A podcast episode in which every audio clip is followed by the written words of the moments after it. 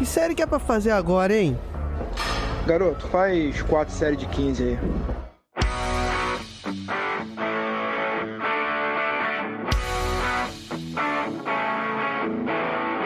Você está ouvindo o podcast 4 de 15.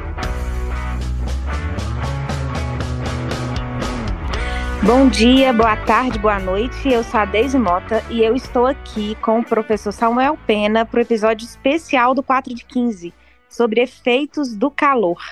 Samuel, muito obrigada por aceitar o nosso convite para participar do podcast de hoje. E eu queria que você começasse falando um pouquinho sobre a sua história é, a sua trajetória acadêmica dentro desse tema que é termorregulação, que é um tema tão importante que está sendo tão divulgado aí hoje é, é, devido a essas ondas de calor. É, muito obrigado pelo convite, Daisy. Meu nome é Samuel Pena Vanner, eu sou professor associado do Departamento de Educação Física da UFMG e durante a minha formação acadêmica eu sempre tive a oportunidade de desenvolver pesquisas relacionados ao controle da temperatura corporal durante o exercício físico. É, então, eu sou graduado em educação física, fiz mestrado em ciências do esporte, doutorado em ciências biológicas, área de concentração fisiologia e farmacologia, e durante o doutorado eu tive a oportunidade de fazer um estágio no exterior, no St. Joseph's Hospital and Medical Center, em Phoenix, Arizona, e durante toda essa minha formação acadêmica, é, investiguei essas respostas termorregulatórias ao exercício físico e, mais recentemente, como orientador de programa de pós-graduação em Ciências do Esporte na UFMG, tenho trabalhado com o efeito do ambiente nessas respostas e tentado compreender o impacto das alterações climáticas é, nas respostas fisiológicas ao exercício físico, no desempenho físico e na saúde de atletas, trabalhadores, de forma geral. Essa é a minha linha principal de pesquisa. Samuel, lá no Arizona é bem quente, né? A cidade de Phoenix é uma cidade que foi construída no meio de um deserto. É, a população é aproximadamente 5 milhões de habitantes e viver, sobreviver no Arizona é um desafio, porque são poucos dias com chuva, o ambiente extremamente quente, seco, e eu lembro no período que eu morei no Arizona, a temperatura máxima nesse período correspondeu a 49 graus Celsius. E eu tive a curiosidade de sair na rua para caminhar num dia que estava a 49 graus Celsius, é como você caminhar com vários holofotes ligados em cima de você, uma radiação solar muito intensa e muito desgastante. Então eu dei uma volta no quarteirão e voltei para casa para, né, para um ambiente refrigerado com ar condicionado. É, a cidade deve ser toda preparada, né, Samuel, para poder responder a, a, esse, esse ambiente aí. Outra coisa que eu queria comentar com você, Samuel, atualmente você é o coordenador, né, do LaFise? Sim, é, eu sou o coordenador do Laboratório de Fisiologia do Exercício. O nosso laboratório está caminhando para completar 50 anos da sua fundação e é um laboratório que desenvolve diversas pesquisas, desde pesquisas com modelos animais até pesquisas mais aplicadas com atletas. Então, a gente acredita que o laboratório é bem completo em função de poder fazer essa pesquisa que vai desde lá da, né, da, da pergunta mais básica, respondida com animais de laboratório, até perguntas mais aplicadas que nós tentamos responder com atletas. E a câmara ambiental lá do laboratório, ela é muito famosa, assim, né? Eu lembro que uma vez eu fui conhecer o laboratório, uma das primeiras vezes, né, que eu fui lá conhecer, eu lembro que alguém me disse que foi uma das primeiras do Brasil e tudo. Hoje talvez tenha outros laboratórios com câmeras mais modernas, a gente sabe toda essa dificuldade que a gente tem de financiamento de pesquisas para manter os laboratórios e até os equipamentos muitas vezes. Mas comenta um pouquinho para a gente como que funciona essa câmara lá, essa câmara ambiental. Bom, então essa câmara ambiental foi adquirida no início dos anos 90 e teve um papel fundamental no direcionamento das pesquisas que são feitas no laboratório. Então, a linha de termorregulação, condições ambientais, se desenvolveu muito em função da aquisição dessa câmara ambiental. É, o equipamento faz o controle da temperatura ambiente e da umidade relativa do ar. Então, é possível controlar um ambiente desde menos 40 graus até 140 graus Celsius. É, é lógico que as nossas pesquisas são realizadas em uma faixa de temperatura ambiente muito mais estreita. É, a gente tem trabalhado ali alguns experimentos no frio, por volta de 4 a 10 graus, e no calor, geralmente nós trabalhamos entre 30 e 40 graus Celsius.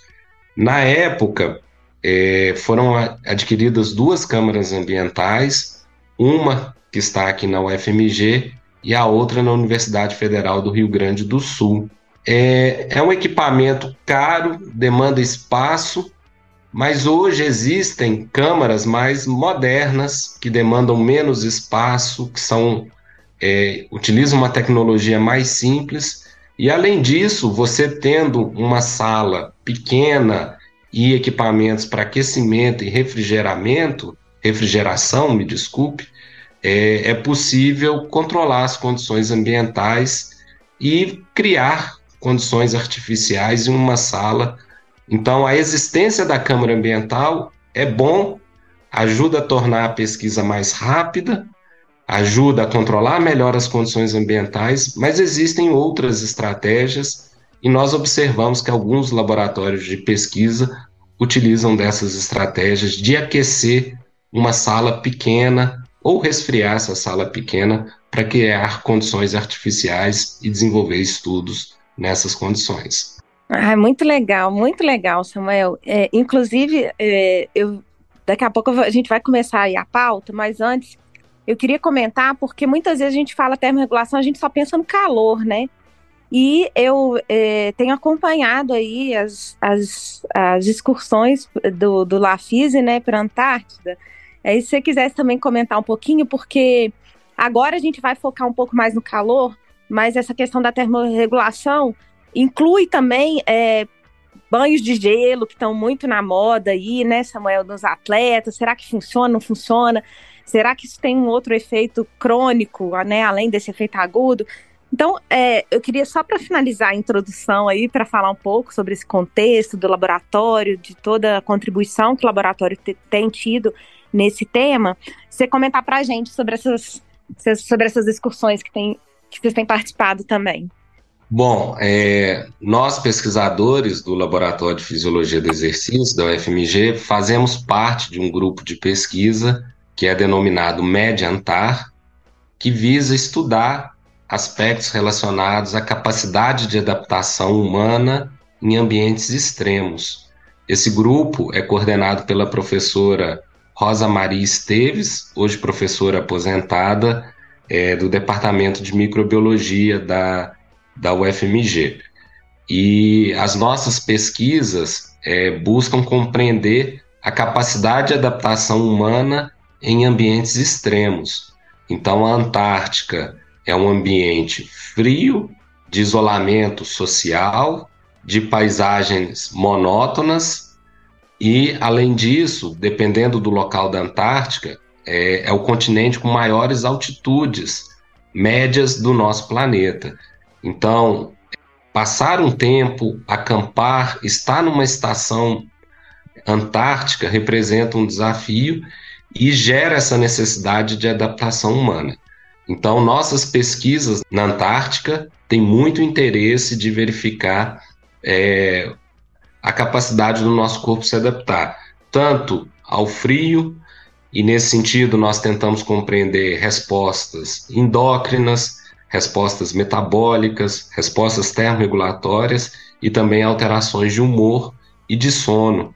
É, então, assim, a linha geral desse projeto e da nossa participação é essa compreensão nesse ambiente extremo e acho que um dos projetos bem interessantes que nós fizemos na Antártica foi caracterizar algumas respostas fisiológicas e perceptivas de mergulhadores que estavam fazendo um mergulho são mergulhadores militares que fazem mergulhos para dar manutenção nos navios. E esse mergulho na Antártica é feito em temperaturas de água congelantes.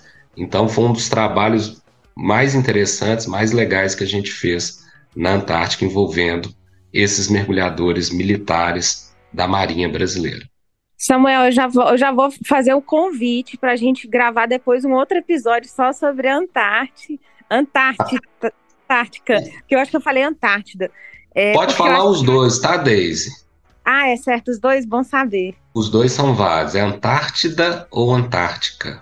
Inclusive, eu vou deixar aí no, na descrição aí do, do episódio um filme, não sei se você viu, é, Samuel, não sei se é filme ou se é uma, uma série, agora eu não tô lembrada, sobre a, os efeitos do mergulho, né? É, sem equipamento. É, nossa, é um filme muito legal. Eu lembrei, inclusive, de um livro que eu ganhei é, quando eu era monitora de fisiologia do exercício, que meu professor era o Kellerson. E o professor Kellerson, que hoje está na UFOP, ele também trabalhou com o professor Emerson, com termorregulação. Então, eu acho que quando a gente tem acesso a um professor na graduação que teve uma formação sobre questões mais profundas é, associadas a, essa linha de pesquisa de termorregulação, a gente consegue ter uma visão do quanto isso é importante, porque eu vejo que a maioria das pessoas acabam não é, falando muito sobre isso, né? Não divulgando sobre isso, enfim. E aí o Kellerson me deu um livro que era Vida no Limite, e aí tinha vários, é, vários capítulos abordando, e aí tinha mergulho, tinha na altitude, né? Todas essas questões que é muito legal. Bom, Samuel, eu vou passando aqui pro tema, senão a gente vai ficar aqui uns três horas, e aí o vai me matar, porque a Ana vai ter que fazer episódio 1 e 2.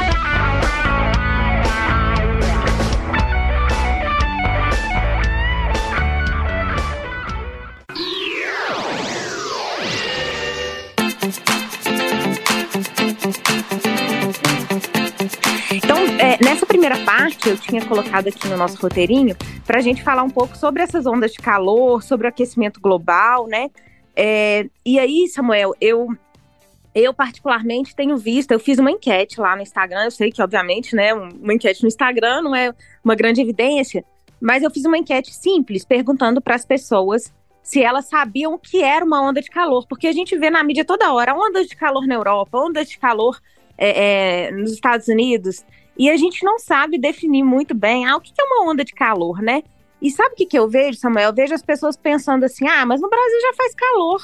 O Brasil já tem temperatura aí de 40, grandes coisas chegar a 40. E aí eu queria que você explicasse para as pessoas o que, que é caracterizado uma onda de calor e por que que isso é algo preocupante e que a mídia tem alertado aí as pessoas é, com relação a esse aquecimento global também.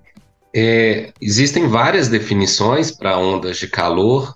Eu vou trazer a definição mais simples que eu conheço. É quando você tem pelo menos cinco dias consecutivos que a temperatura máxima está 5 graus acima da média histórica para aquele período. Então, é um período prolongado de aumento dessa temperatura ambiente acima dos valores que seriam esperados a partir de uma média histórica. E eu realmente, é, esse é um ponto que você chamou a atenção, que é muito importante, que nós tendemos a pensar que, o, por fato do nosso país ter uma área importante com clima tropical e até áreas com climas equatoriais, é, nós chegamos a pensar que nós estamos imunes, que nós estamos protegidos do efeito dessas ondas de calor. Então, eu gosto de falar de um estudo que eu tive a oportunidade de orientar, que foi um estudo desenvolvido na cidade de Teresina, no Piauí. E em Teresina, no Piauí, todos os meses do ano, a temperatura máxima ultrapassa 31 graus. E a nossa proposta era colocar indivíduos fisicamente ativos, com experiência na corrida de meia maratonas, para correr 10 quilômetros a 35 graus e comparar o desempenho com 10 quilômetros a 25 graus. E o estudante de doutorado, a primeira coisa que ele me falou é o seguinte: todo mundo aqui está acostumado a correr a 35 graus, não vai acontecer nada. Eu falei, então tá bom, vamos fazer o projeto e vamos chegar às nossas conclusões. E a nossa conclusão é o seguinte: o nosso tamanho amostral foi de 13 voluntários. Todos os 13, 13 voluntários tiveram redução no desempenho a 35 graus. Ou seja, todos demoraram mais tempo para completar os 10 quilômetros a 35 graus. Homens, mulheres, independente do desempenho inicial. Eu acredito que, embora nós moremos em regiões com clima tropical, com clima equatorial, é, o nosso comportamento faz com que nós não fiquemos expostos a essas condições ambientais o tempo inteiro. Então, a pessoa que vai se exercitar outdoor, geralmente ela vai escolher um horário do dia sem radiação solar, que a temperatura está mais amena. Nós temos uma exposição grande a ambientes refrigerados com ar condicionado. Então você entra no seu carro num dia quente, liga o ar condicionado. Então isso tudo vai diminuindo a nossa adaptação natural ao ambiente quente. E saindo um pouco do desempenho e pensando em questões de saúde, eu conheço um trabalho que foi publicado em 2016 que avaliou a mortalidade na cidade de São Paulo. E foi avaliada a mortalidade nos dias mais frios do ano e nos dias mais quentes. E a mortalidade aumenta nesses extremos de temperatura. Nos dias mais frios, observa-se uma mortalidade maior por fatores cardiovasculares e nos dias mais quentes por fatores respiratórios. Agora, o que é mais interessante desse estudo é que quando se identifica ondas de calor, aí a mortalidade é muito maior. Então, tem essa questão do desempenho físico, que eu acabei de dizer, mas tem uma questão de saúde. E esses dados, na cidade de São Paulo, existem dados de outras cidades brasileiras, são muito claros. A mortalidade é maior durante as ondas de calor. O Samuel, até essa questão do impacto na saúde pública, né? Eu estava lendo alguns estudos e eu vi que o número de chamados de ambulâncias nas ondas de calor aumenta, né? Então a gente tem um impacto até em termos de custos, né? É, é, de toda de, de, manutenção, igual quando a gente teve na pandemia, né? A questão da de achatar a curva. É como se a gente estivesse tendo uma sobrecarga ali no sistema, né? Isso e fazendo um paralelo com a pandemia, é, é, interessante que as pessoas mais vulneráveis às ondas de calor possuem características semelhantes às pessoas que eram mais vulneráveis naquele período mais crítico da pandemia, que geralmente são as pessoas que possuem algum comprometimento imunológico. Então, são pessoas obesas, com diabetes do tipo 2. Tem um estudo muito interessante de uma onda de calor em 2003 na França e esse estudo acompanhou a mortalidade dos indivíduos que, né, que foram atendidos pelo, por serviços de pronto atendimento, e esse estudo deixa muito claro que hipertensos apresentam um risco maior de morrer em função dessas ondas de calor.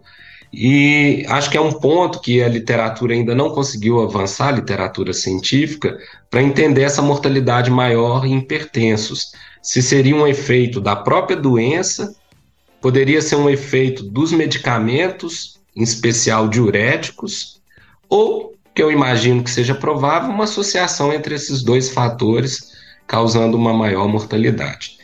E acho que um outro ponto importante é que a pessoa que sofre um evento é, durante essas ondas de calor, que tem alguma complicação de saúde, essa pessoa tem um risco de mortalidade acentuada logo nos dias subsequentes, mas os estudos também sugerem que nos meses e anos subsequentes a esse evento, a mortalidade também é aumentada. Então, é uma condição que representa um risco agudo no momento que a pessoa sofre com esse calor, mas a pessoa que passou por esse evento, mesmo que ela tenha se recuperado, ainda apresenta um risco de mortalidade maior nos anos subsequentes, meses e anos subsequentes. Olha só. Ô Samuel, quando você me contou isso, eu, eu fiquei pensando aqui em do, dois, dois assuntos. Um, que é a questão do uso de terapias é, é, que ativam proteínas de choque térmico para tratar doenças, né? E aí eu até eu lembro é, de um projeto que eu participei que que falava um pouco sobre o uso de banhos quentes, né, para reduzir glicemia. Inclusive tem um estudo no New England, provavelmente você deve conhecer, e depois eles viram que o risco com essas terapias era maior do que os benefícios, principalmente por conta da neuropatia. Então, muitas vezes o indivíduo diabético ele não percebe que ele está numa temperatura muito mais alta, pode haver queimadura, e era o hot tube, né, que era o banho quente ali de banheira. É, e o, o, outro é a questão hoje, e aí eu queria que você comentasse desse até para juntar esses dois, que é do hot yoga. Não sei se você já, já, já leu aí sobre isso que eles estão agora, tá tipo um pouco na moda aí no Rio, é, já saiu algumas reportagens aí nas grandes mídias que eles estão fazendo a yoga num ambiente extremamente quente e úmido. Então, é, é uma yoga que é feita é, nesse ambiente a 40 graus. E eles falam que o uso dessa temperatura mais elevada traria vantagens no sentido de relaxamento e de é, melhorar a flexibilidade. Inclusive, eu até num da, numa coluna da CBN eu abordei os riscos dessa prática para a maioria das pessoas, visto que muita a gente tem uma prevalência de hipertensão enorme, né? Então, para esses indivíduos, esse tipo de atividade não é indicado, enfim. E aí tem os defensores, né? Depois até posso te mandar aí os posts que saíram e como as uhum. pessoas entendem algo. É, e tem alguns estudos, enfim. Aí eu queria que você comentasse um pouco sobre é, porque eu acho que talvez seja a dúvida de alguns ouvintes nossos, né? Uai, mas o calor ele não pode ser benéfico também, né? E aí você contextualizar aí com relação a isso. Bom, eu acho que é, você mencionou o ponto principal, que esses benefícios existem, é, isso está claro, está bem documentado. Mas acho que a grande questão é saber equilibrar o benefício com o risco que essa intervenção vai trazer. Então, realmente, a, a imersão em água quente, os banhos quentes, a sauna, é, tem esse papel interessante porque gera um aquecimento do corpo como um todo, um aquecimento muscular, melhora a sinalização, é, estimula proteínas de choque térmico, as HSPs, e essas proteínas têm um papel importante tanto né, em adaptações mitocondriais relacionadas adaptações relacionadas ao metabolismo da glicose e também existem alguns estudos sugerindo que o aquecimento muscular local também possa ser um passo importante para a hipertrofia muscular.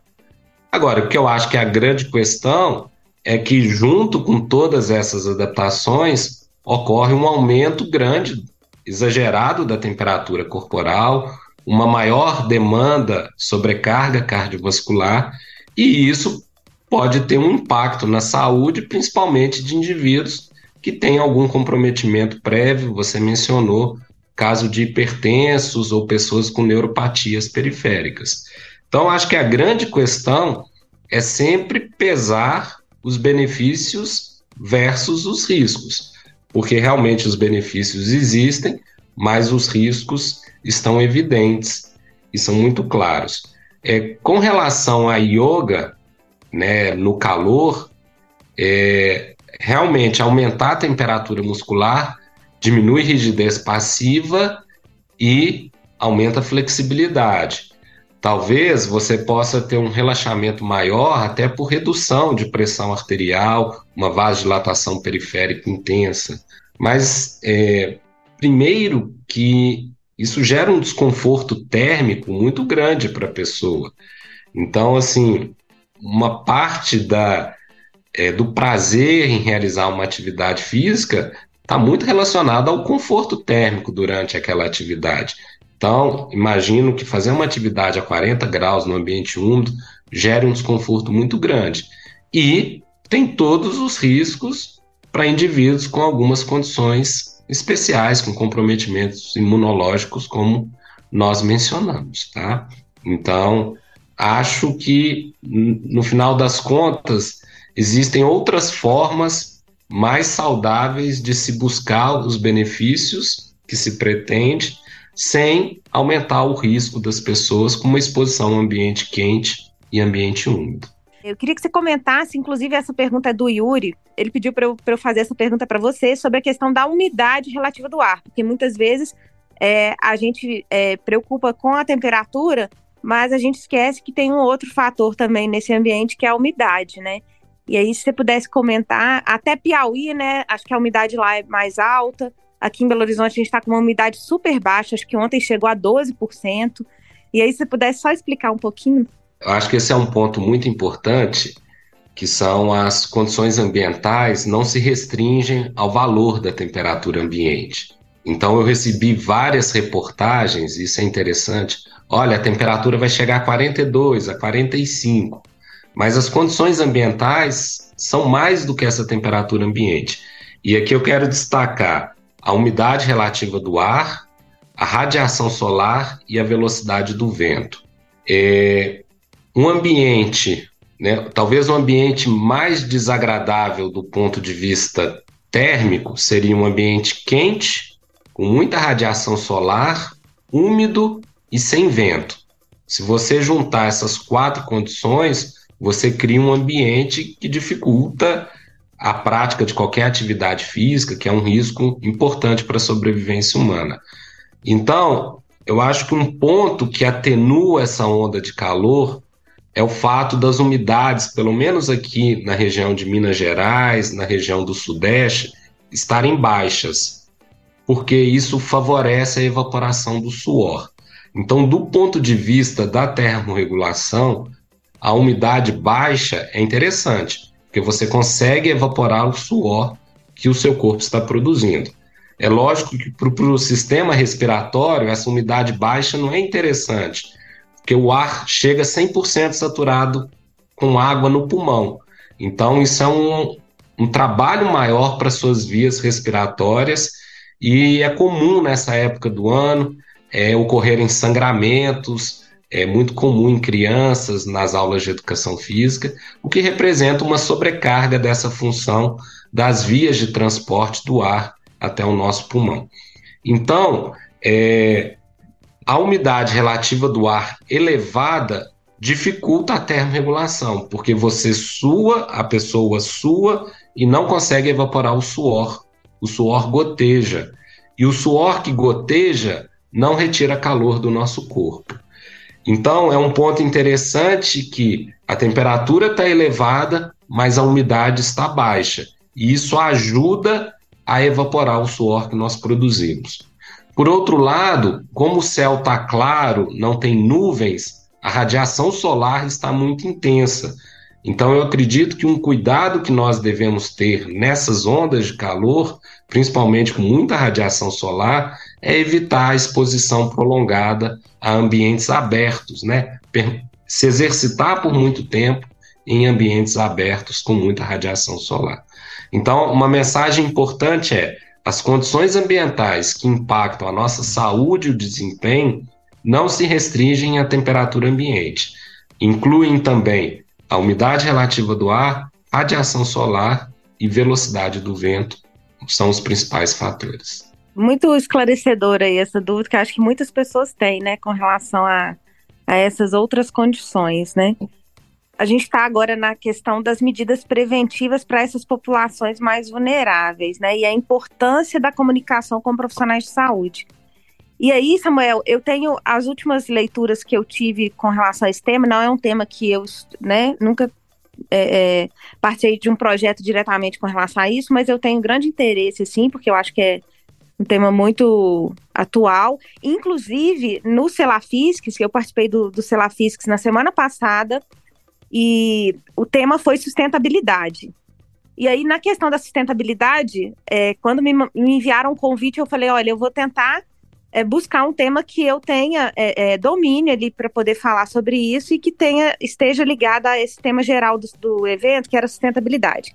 E aí, eu selecionei o tema poluição ambiental doenças cardiovasculares e exercício, porque doenças cardiovasculares é uma área que eu trabalho. E eu vi também, Samuel, que é, esses eventos né, de ondas de calor, eles estão muito associados a essa questão da poluição também, porque a poluição também afeta a nossa saúde, também aumenta o risco de doenças cardiovasculares, né? A questão das queimadas, da produção é, de poluentes que são muito pequenos, que vão afetar nosso sistema respiratório, e aí junta tudo, né?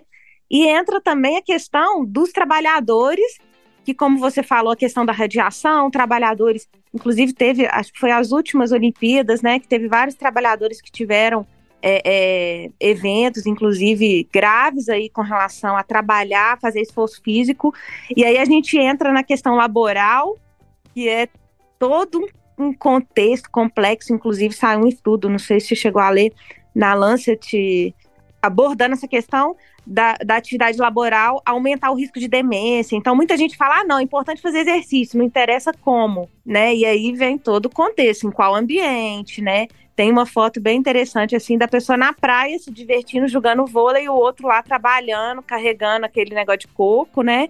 Tipo, num sol quente, sem nenhum tipo de controle de intensidade e tudo mais, né? E a comunicação com os profissionais, Samuel, eu acho que. Eu não sei, eu não vejo muito. Por exemplo, é, você que também é pai, né? E eu que sou mãe, eu não vi a escola dar nenhum tipo de orientação para os filhos, tipo, para os pais dos, das crianças, só falando, olha, não esqueça a garrafinha de água, é, mande o seu filho com um boné, porque tem áreas externas aqui na escola, enfim. Como que você acha que isso poderia ser feito, né? Porque quando a gente fala de termorregulação, a gente falou dos eventos esportivos e tudo, mas tem um contexto geral na nossa vida, né? No nosso, na escola, no trabalho, enfim. Vou começar pela pela parte do trabalho, a parte ocupacional, acho que essa é uma grande preocupação relacionada às ondas de calor, porque é, o ambiente extremo diminui a produtividade de trabalhadores que trabalham em ambiente externo. Então, um exemplo clássico a construção civil. É, então, as ondas de calor tem, é, estão relacionadas a preocupações com desempenho esportivo, com a saúde, mas também existem preocupações econômicas, o impacto disso em várias atividades é, de trabalho, principalmente quando o trabalho acontece ao ar livre. Então, nesse sentido, a construção civil é uma área que tem recebido muita investigação recente em, em função desse aquecimento global.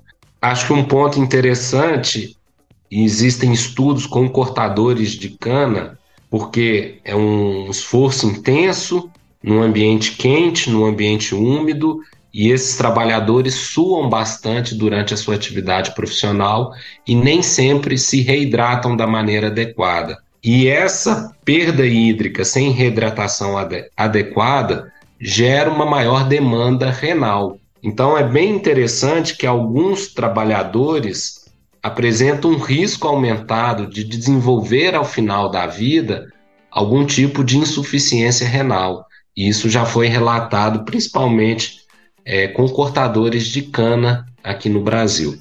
Então, nós temos que ficar né, atento à saúde desses é, trabalhadores e principalmente nos impactos a longo prazo que trabalhar sobre estresse térmico de forma contínua esses, é, ficar atento aos impactos que isso pode trazer à saúde desses trabalhadores, principalmente ali no longo prazo, muito da função renal. Você mencionou algo relacionado à demência.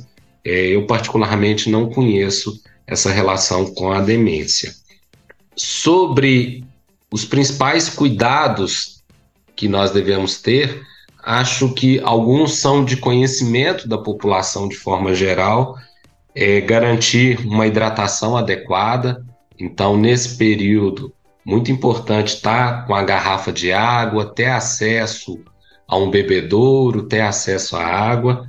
Uma forma bem interessante que nós podemos controlar o nosso estado de hidratação é verificar a coloração da primeira urina do dia. Então, quanto mais escura a primeira urina do dia, provavelmente o indivíduo possa estar desidratado. Quanto mais clara, indicativo de um estado de hidratação adequado. Então, uma forma interessante de controlar é a questão é, da coloração da urina, geralmente a primeira urina do dia. É, o uso de vestimentas adequadas, nós focamos muito no nosso dia a dia na coloração da vestimenta. É, a cor preta absorve mais a radiação solar do que cor branca, cor clara. Só que é, mais importante do que a coloração da vestimenta é a capacidade do tecido, do corante que foi utilizado para fazer a vestimenta, de refletir o calor que sobre ele incide.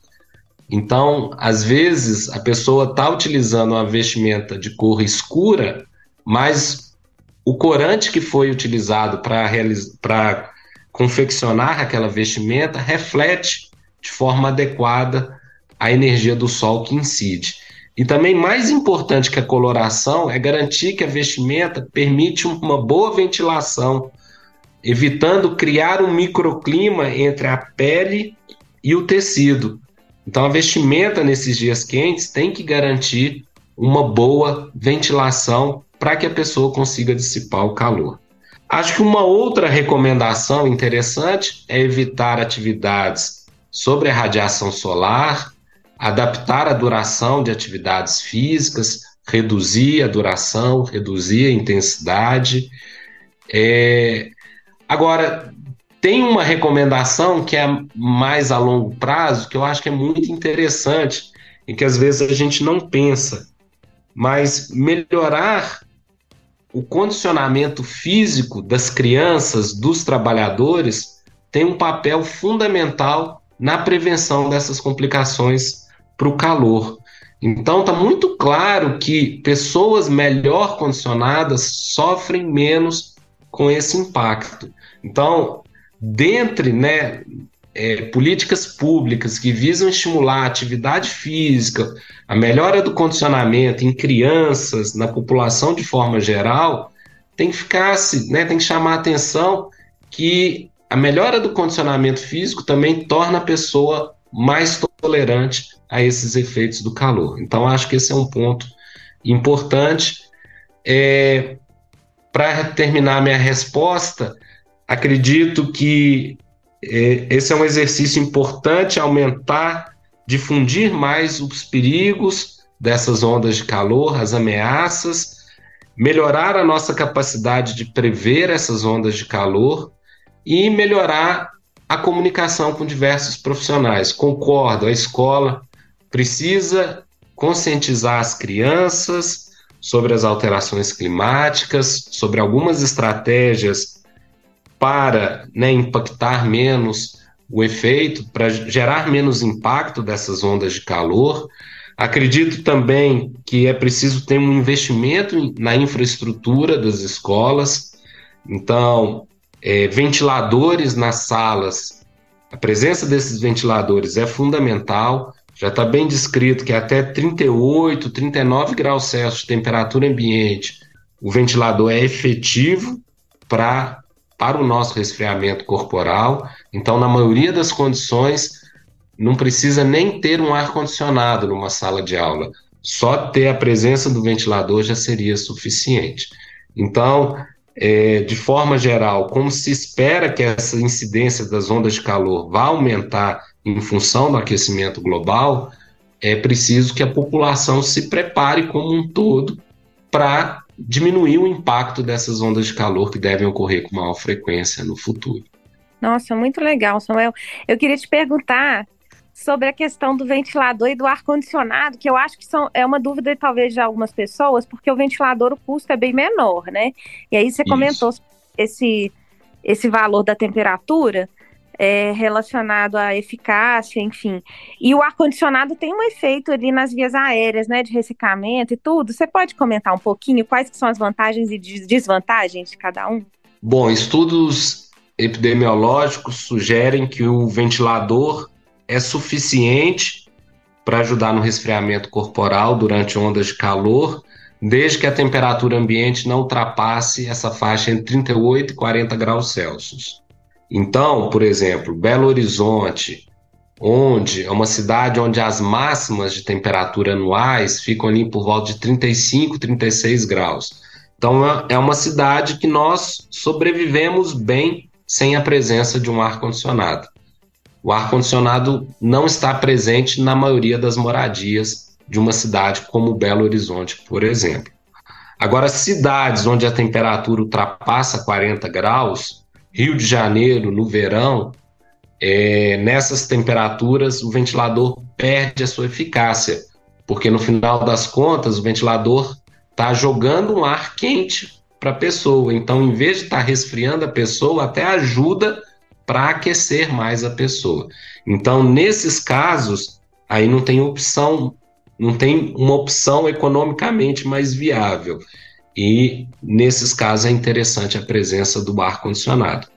Como você disse, né, uma das questões relacionadas ao ar condicionado é que ao mesmo tempo que ele resfria o ambiente, esse equipamento resseca o ambiente, resseca o ar. E isso aumenta a incidência de, de doenças do trato respiratório superior, o que já é algo comum que a gente observa muito nos meses mais secos de inverno, principalmente com crianças. É, isso é bastante comum. Ô, ô, Samuel, uma dúvida minha também, que talvez sejam de muitos, e que é a questão do ambiente termoneutro, né? E aí eu queria que você pudesse explicar para as pessoas o que, que é um ambiente termoneutro e na hora de escolher, vamos supor que a pessoa vai colocar o ar-condicionado, né? A gente tem como escolher o valor ali do ar-condicionado. Inclusive, é, eu li uma vez falando sobre essa questão é, do ambiente de trabalho, que o, que o ambiente do trabalho, a temperatura que é selecionada lá, acho que foi nos Estados Unidos, enfim, dentro dos escritórios, ele é um ambiente agradável para os homens, mas não para as mulheres. Então, se a gente tiver num ambiente misto, né, tal, e eu acho que muitos casais devem devem acabar discutindo a temperatura do ar condicionado, porque para a mulher a temperatura ela vai ser mais alta, não é? Ou, ou eu estou enganada?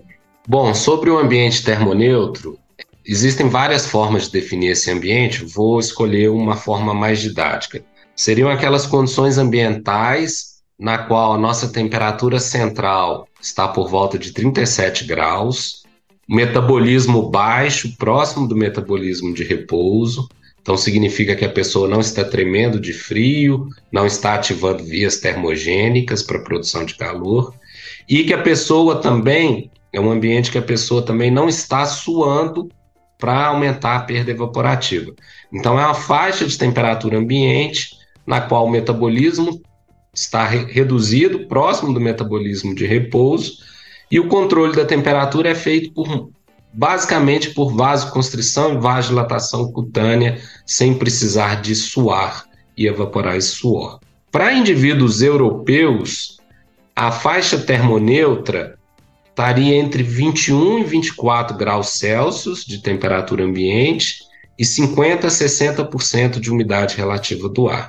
A nossa experiência no laboratório é que qualquer aluno da universidade que fica de short, meia e tênis, e no caso das mulheres de top a 24 graus durante uma hora, 100% está tremendo de frio ao final dessa exposição. Então, essa referência que foi elaborada a partir de estudos com indivíduos europeus não é válida para indivíduos brasileiros.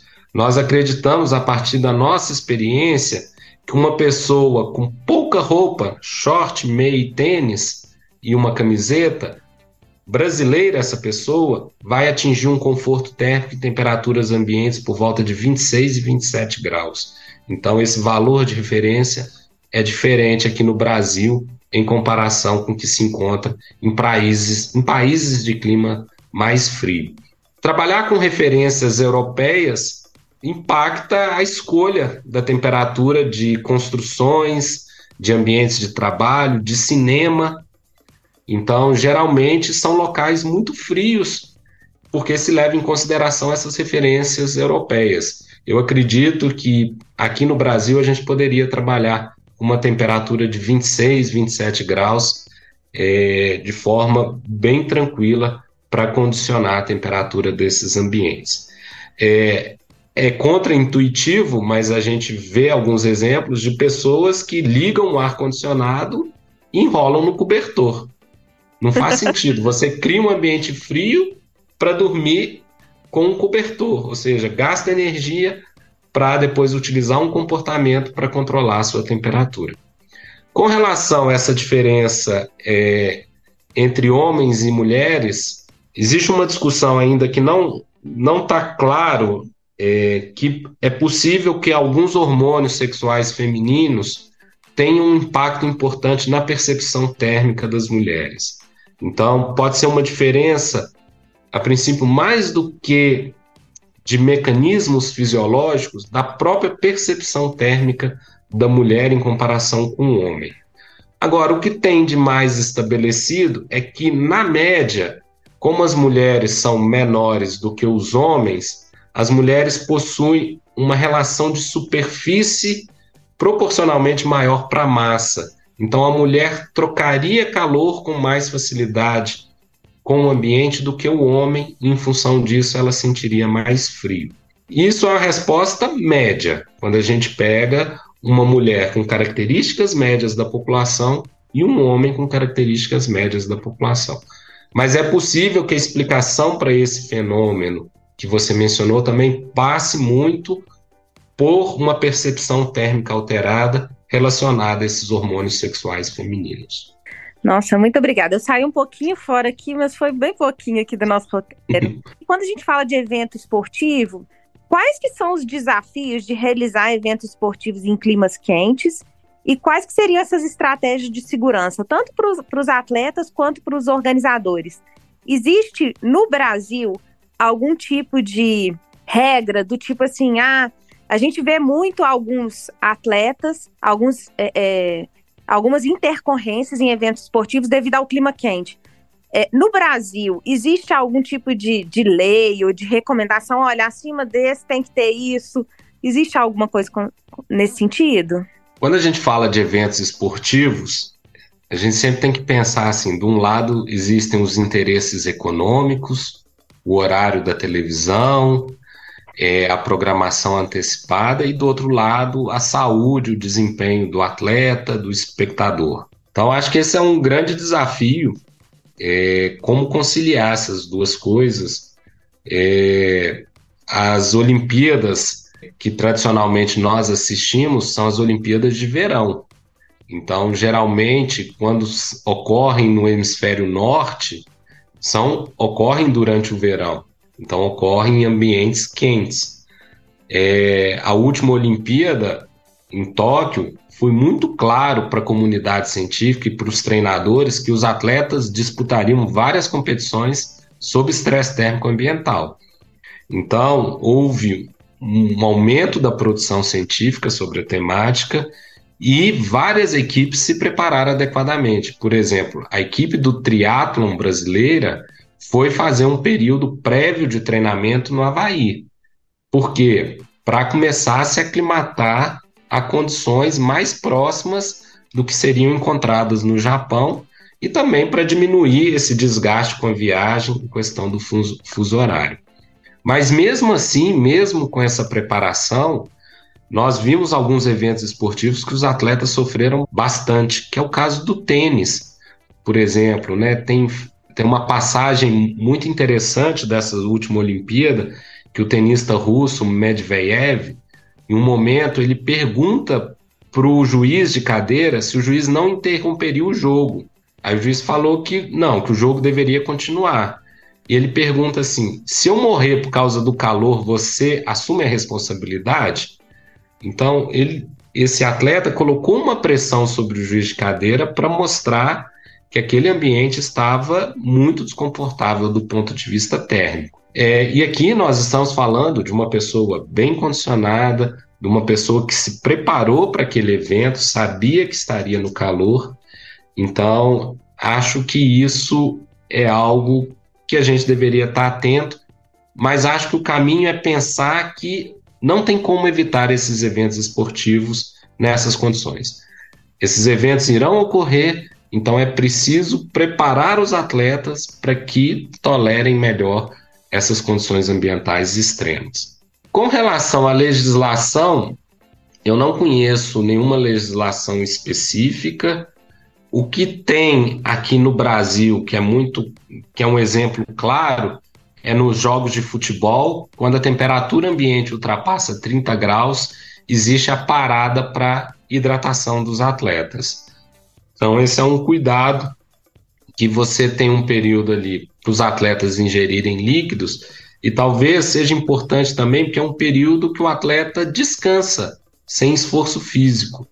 Então, é, isso está muito claro no regulamento das competições de futebol, que quando as partidas são disputadas acima de 30 graus, existe essa parada para hidratação. Mas voltando um pouquinho no que eu disse antes, em algumas condições o ambiente pode estar a 25 graus, com uma radiação solar elevada e o desconforto térmico ser tão grande ou pior do que um dia a 30 graus sem radiação solar. Eu acredito que a comunidade científica, os organizadores de evento ainda precisam avançar no entendimento mais global dessas condições climáticas para trazer uma legislação mais completa e que não seja só focada nesses valores de temperatura ambiente. Eu estava lendo sobre um equipamento que foi é, publicado um estudo que eles fizeram em atletas de automobilismo que é um sistema que coloca a hidratação dentro do capacete e aí fica um bocal de silicone para o atleta se hidratar, né? E ali é um, é, uma, é um ambiente que cria um microclima, né, ali no, no cockpit, que pode levar também a risco, porque às vezes a gente fala muito desse, desses que tem a radiação direta, né? Isso. Acho que tem a questão do asfalto, que aquece, o motor do carro, que produz muito calor, e aquele cockpit que é desenvolvido para proteger o atleta, para proteger o piloto, que é um atleta. A termorregulação, é lógico que é importante, mas aquele ambiente protegido acaba dificultando a ventilação. É, teve uma foto, uma foto que circulou bastante nas redes sociais nesse fim de semana, mostrando dois pilotos da McLaren antes da corrida de Singapura. Esses dois pilotos entraram numa banheira com água fria.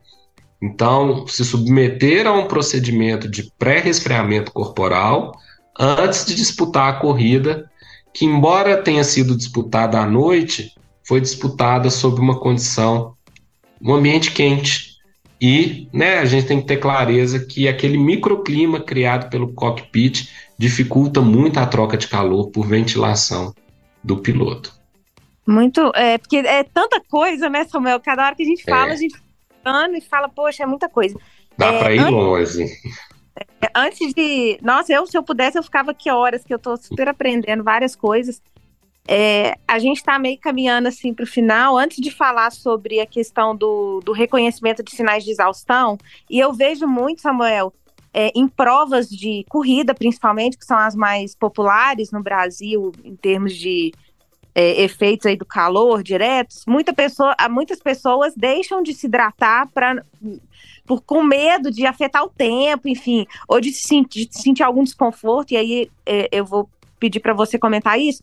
Mas antes eu queria que você comentasse sobre a questão da aclimatação, porque talvez algumas pessoas não saibam, né, o que, que é aclimatar, né? A gente vê muito nos jogos de futebol, às vezes, é, aclimatar não seria só de clima, né? Pode ser com relação à altitude, o que que, o que que, qual que seria esse conceito, né, de aclimatação?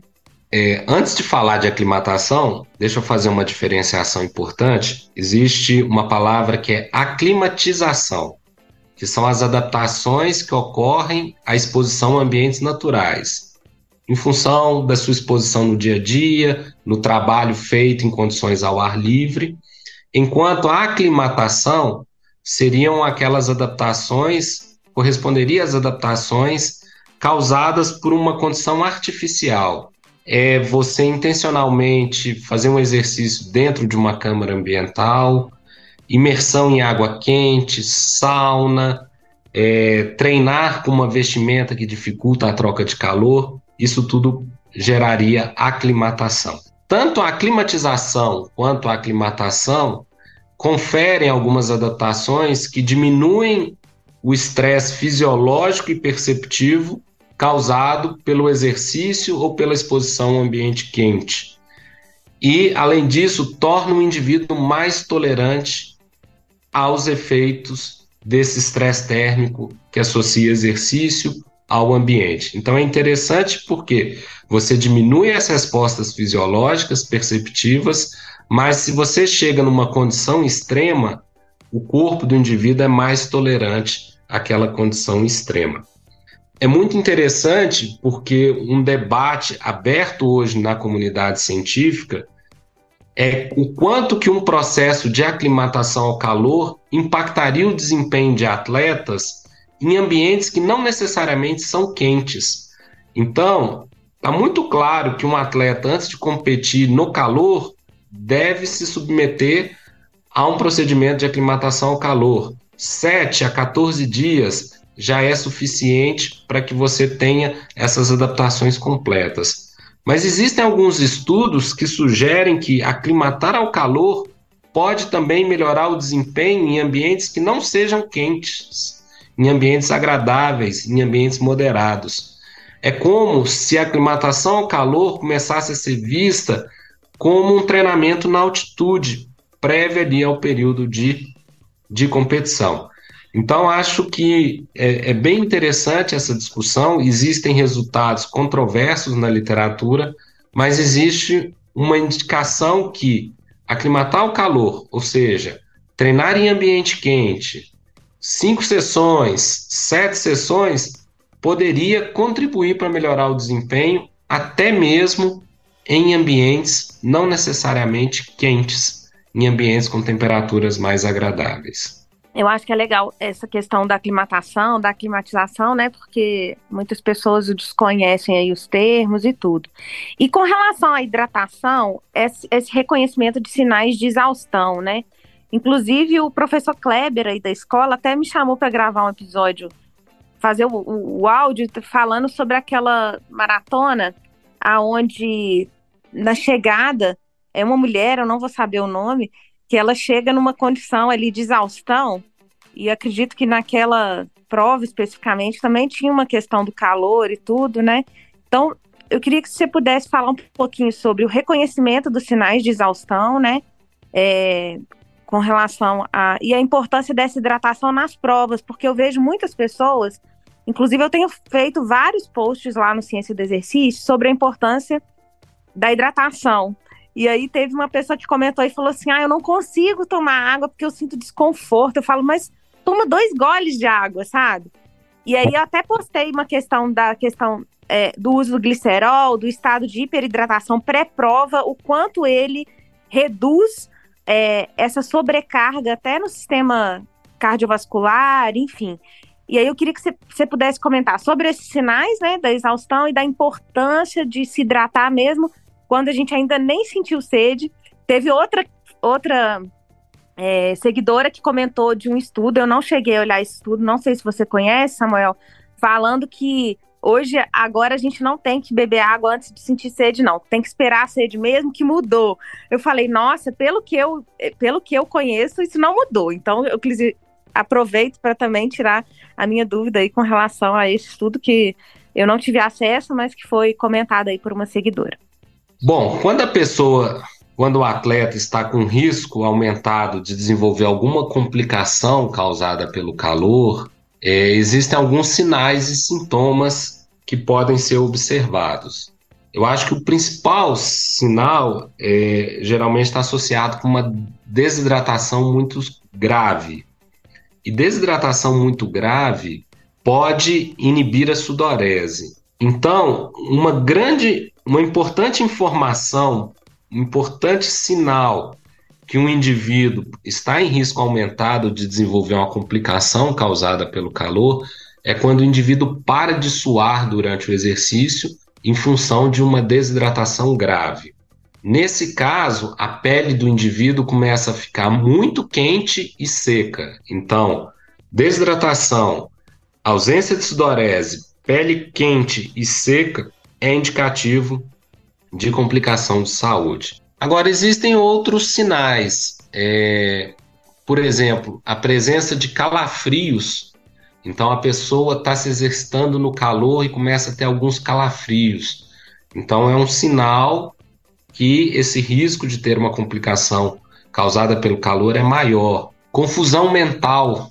Então, em casos mais graves, é comum a pessoa desmaiar, que é a síncope causada pelo calor, e também é comum a pessoa apresentar confusão mental e perda de coordenação motora.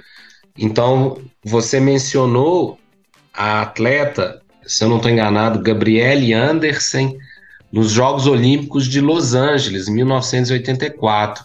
Aquela imagem dela chegando no estádio olímpico, completamente descoordenada. Eu acho que é importante a gente entender que ali provavelmente houve um aumento acentuado da temperatura corporal, uma demanda cardiovascular exagerada, associado com isso um estado de desidratação grave. Então isso tudo levou, né, a atleta chegar naquelas condições e logo depois que ela cruzou a linha de chegada, ela precisou de atendimento médico. O quadro dela foi revertido, mas claramente impactou o desempenho daquela atleta na maratona olímpica. E aquela maratona olímpica também é famosa porque é a primeira maratona olímpica com a participação das mulheres. Então, só em 1984 que as mulheres começaram a participar dessas maratonas olímpicas. Acho que essa é uma questão bem polêmica, que é a questão da, da reidratação durante as provas. Então, acho que a gente tem que pensar nos extremos.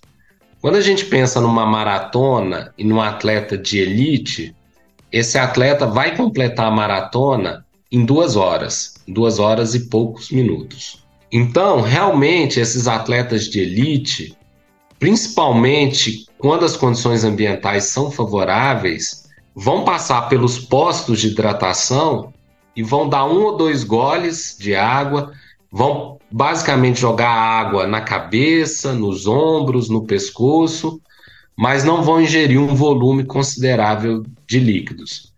Só que esse é um atleta que vai correr a maratona em duas horas. Não é uma pessoa fisicamente ativa que vai demorar três, quatro, cinco horas. Então, para essa pessoa que não está na elite, a reidratação é fundamental, porque o tempo de exercício é maior, a exposição ao ambiente, que pode ser quente, é maior. Agora, essa é uma preocupação que a gente tem que ter. A pessoa tem que treinar a estratégia, tem que a pessoa tem que testar a estratégia de reidratação nos treinamentos. Isso não pode ser algo aleatório que vai acontecer durante a competição. Então, se o atleta tem desconforto gastrointestinal quando ingere um volume de líquido durante a corrida, o atleta tem que adotar uma outra estratégia para tentar minimizar esse conforto gastrointestinal. É, tem surgido algumas estratégias é, para hiperidratar o indivíduo antes da competição, e você mencionou a questão do glicerol. Existem outras estratégias a ingestão de um, uma bebida hipertônica, a própria creatina. Nós pensamos muito a creatina como um suplemento para atividades de alta intensidade e curta duração, mas a creatina aumenta a pressão osmótica e puxa água para dentro do espaço intracelular, ajuda a reter água no corpo. Então poderia ser estratégia. Esses estudos, de forma geral, ainda são inconclusivos, mas apontam que possam ser estratégias que diminuam o aumento da temperatura durante o exercício, uma diminuição pequena, mas existe, e alguns estudos apontam para melhora do desempenho. Então, eu acredito que a gente, nós profissionais, devemos ficar atentos aos novos estudos sobre essa questão da hiperidratação antes de provas prolongadas. Para terminar o meu raciocínio aqui, para algumas provas mais prolongadas, reidratar durante a prova não é uma questão de querer ou não querer, ser ideal ou não. É necessário. Então, se nós pensarmos em provas com duração superior a quatro horas, a reidratação é fundamental. E isso precisa ser muito bem testado, tem que ser muito bem avaliado para que o atleta não se desidrate de forma grave durante a prova, mas que também não faça ingestão de um volume acentuado de líquidos que pode, por exemplo, causar desconforto gastrointestinal. Então existe essa questão, essa discussão se a sede seria um estímulo suficiente para a reidratação. Quando a gente pensa na maioria das modalidades esportivas, sim, seguir a sede poderia ser suficiente. Você pode ter uma certa desidratação, mas uma desidratação num nível que não impacta o desempenho físico. Agora, em provas de ultra endurance, de 3 a 4 horas para frente, é, essa reidratação precisa ser testada, precisa ser planejada, não basta apenas seguir a sede. Então, eu acredito que para a maioria das condições nas quais nós fazemos exercício físico no nosso dia a dia, a sede é suficiente, porque garante que o indivíduo vai ter um nível de desidratação mais baixo, que ainda é possível manter o desempenho físico. Agora, quando a gente parte para essas provas mais longas, mais de três horas, ou igual no ciclismo, provas vários dias seguidos ao longo de até três semanas, aí o processo de reidratação tem que ser planejado e tem que ser treinado. Tem uma amiga minha, a Susan, que ela sempre fala que existe o risco de desidratação pós-prova, né? Porque a pessoa acha que vai existir só durante a prova, e aí ao longo do dia ela não se hidrata, né? Ela perdeu líquido e isso pode repercutir até não agudamente, né, mas de uma forma um pouco mais tardia, né? Eu li um trabalho recente que me abriu a cabeça para uma coisa que eu nunca tinha pensado, que é o seguinte: é, é mais perigoso você começar uma prova já desidratado do que desidratar durante a prova. Porque quando você desidrata durante a prova, o prejuízo fisiológico é gradual. Agora, se você já inicia a prova desidratada, vai ocorrer esse prejuízo desde o início.